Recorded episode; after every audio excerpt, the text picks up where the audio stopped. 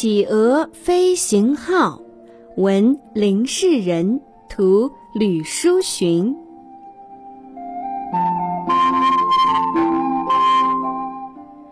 蓝蓝的天，白白的云，风从天空吹下来。一只企鹅坐着热气球，缓缓降落在森林边的草原上。企鹅一摆一摆走出来，拿起麦克风，大声宣布。大家好，企鹅飞行号来喽！坐上热气球，天空任你游，机会有限，搭乘要趁早哦。企鹅收起麦克风，微笑着等待着。只要说一次就可以了，剩下的风会帮忙的。果然，风把声音送进每一只动物的耳朵里。企鹅飞行号。是什么呢？听起来好特别呀！动物纷纷从森林里探出头来，远远看过去，慢慢靠过去。他们没有见过热气球，更没有见过企鹅驾驶的热气球。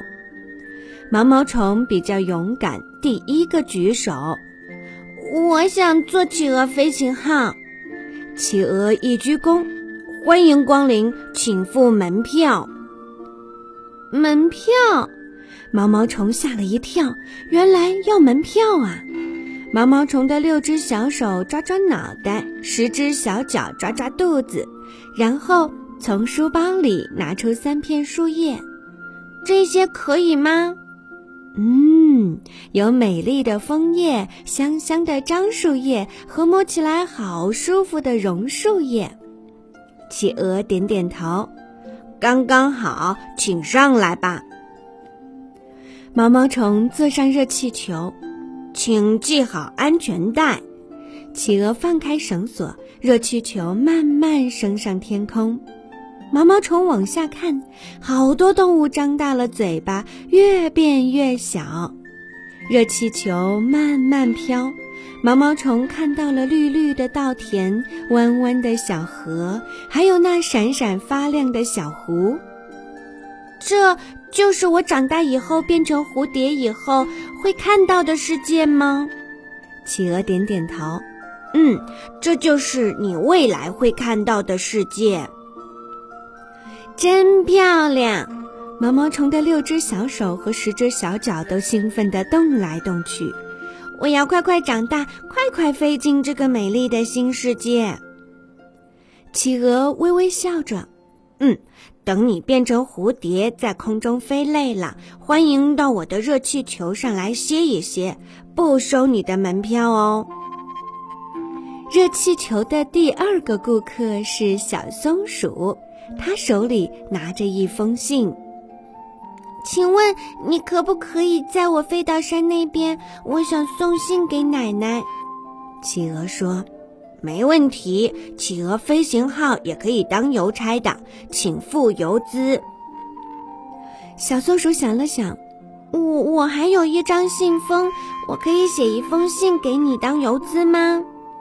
小松鼠打开信纸，开始写信。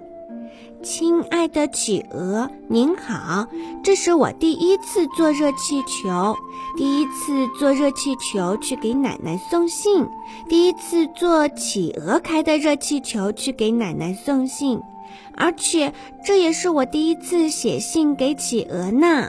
小松鼠敬上。企鹅看完信，嗯，这张邮票很好，没有错字。